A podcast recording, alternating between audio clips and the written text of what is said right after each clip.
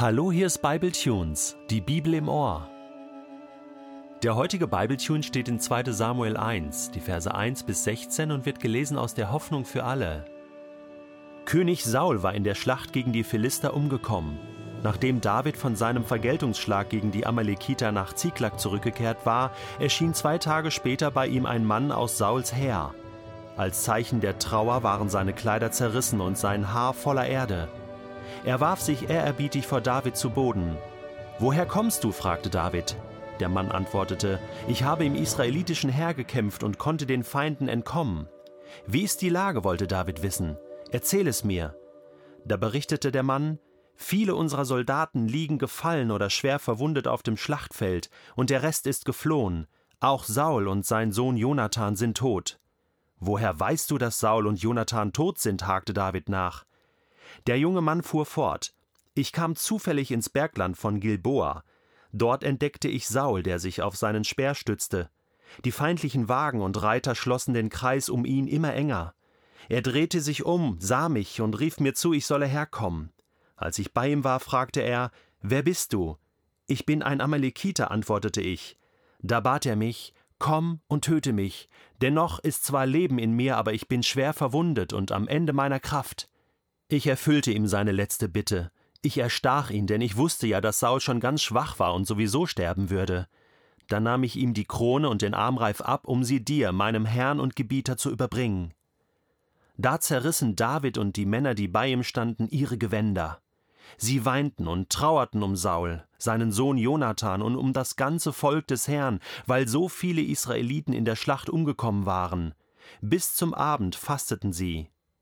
David fragte den jungen Mann, der ihm die Nachricht überbracht hatte, Woher kommst du? Ich bin der Sohn eines Einwanderers aus Amalek, antwortete er. Da fuhr David ihn an, Wie konntest du es wagen, den König umzubringen, den der Herr auserwählt hat?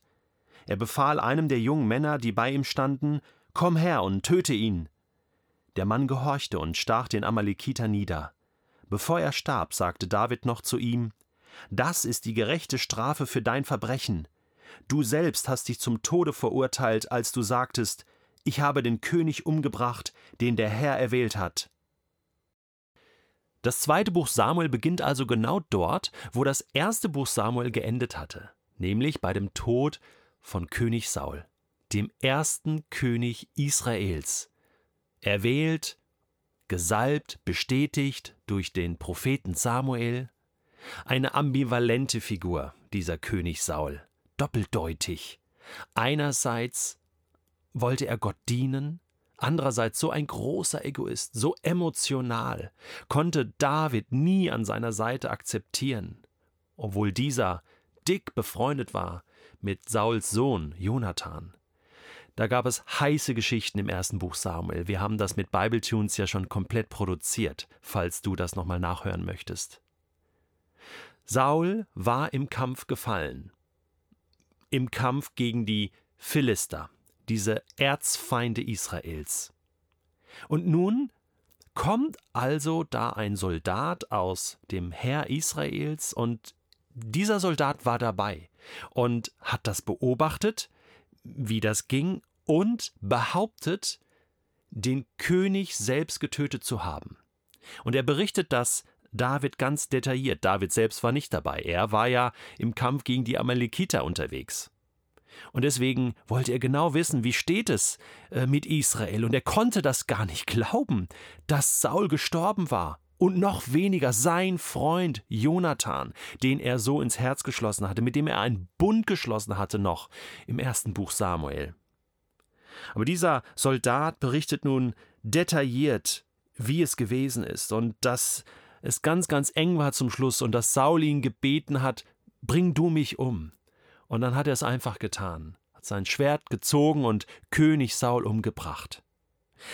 Natürlich stutzen wir an dieser Stelle und denken, Moment, wir müssen ja nur ein paar Seiten vorblättern und mal schauen, wie war das denn wirklich nochmal mit diesen letzten Minuten im Leben von König Saul. Und da lesen wir, ja, in Kapitel 31 im ersten Buch Samuel, die Philister hatten Saul und seine Söhne eingekesselt, Jonathan, Abinadab und Malkishua waren bereits getötet worden, also vor Saul noch, und um Saul tobte ein erbitterter Kampf. Er wurde von Pfeilen getroffen, schwer verwundet, und da flehte er seinen Waffenträger an: Zieh dein Schwert und töte mich. Vielleicht war dieser Amalekiter ja der Waffenträger. Obwohl, mal schauen, wie es weitergeht.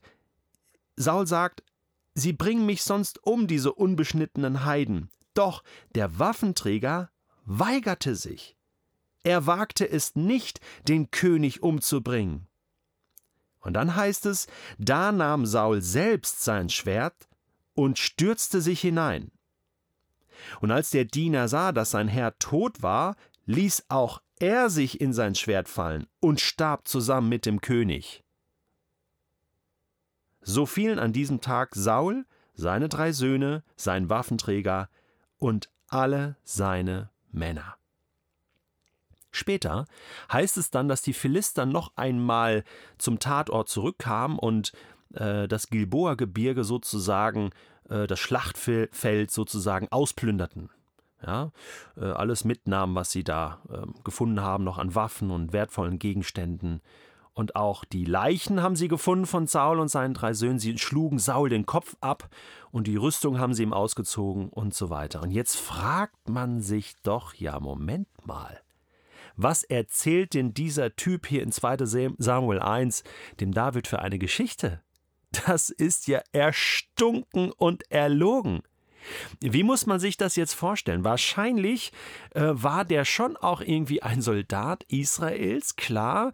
Ähm, gehen wir jetzt mal von aus. Und der wird das beobachtet haben, wie Saul sich das Leben genommen hat und dachte sich, Moment mal, David und Saul, die haben doch so einen, einen königlichen Streit, da gibt es doch immer schon diese Fehde und ich kann vielleicht aus dem Tod von Saul Kapital schlagen, indem ich jetzt mal äh, die Krone und den Armreif mitnehme ja, und sie dem zukünftigen König überbringe und, und ihm dann diese Version erzähle, so nach dem Motto, ich habe den König umgebracht. David, den König, der dir noch im Weg steht auf deiner, äh, auf deinen Weg zur Thronbesteigung, okay? ich bin ein guter Mann, ein guter Mensch, ich habe dir geholfen und ich gebe dir jetzt die Krone schon mal, ich bin der Überbringer dieser, dieser äh, guten Nachricht, dass du jetzt direkt den Thron besteigen kannst. Ich weiß nicht, was er sich da überlegt hat.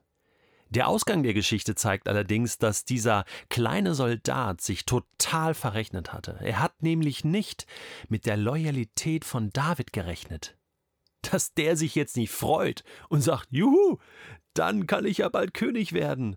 Sondern im Gegenteil, der zerreißt seine Kleider, ist traurig, fastet den ganzen Tag und mit ihm alle Männer. Warum? Weil David König Saul akzeptiert hat als den eingesetzten König, als den gesalbten König, und zwar von Gott eingesetzt und gesalbt.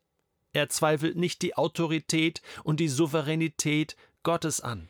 Diese Loyalität hat sich immer wieder in Davids Leben gezeigt, wo er die Möglichkeit gehabt hätte, Saul anzutasten, ihm das Leben zu nehmen, aber er hat es nicht getan, weil er immer loyal war. Und das ist ja auch in diesem Moment. Er denkt nicht, ja wunderbar, das erledigt sich ja wie von alleine und ich muss mir noch nicht einmal die Hände schmutzig machen.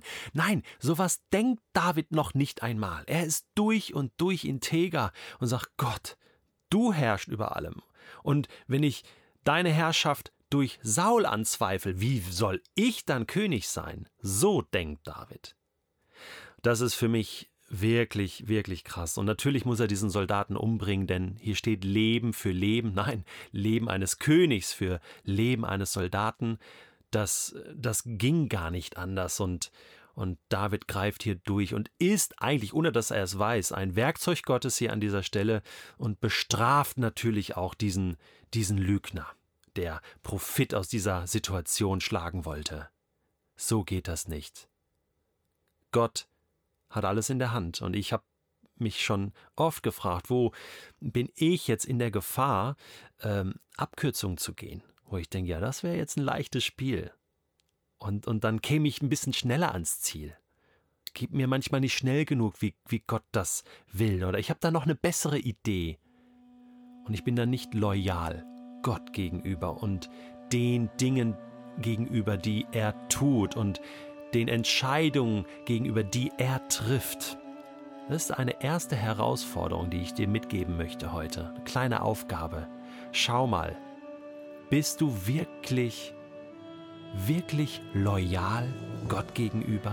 Vertraust du ihm voll und ganz? Oder misstraust du Gott und bist kurz davor, eine Abkürzung zu gehen, die dich doch nicht ans Ziel bringt?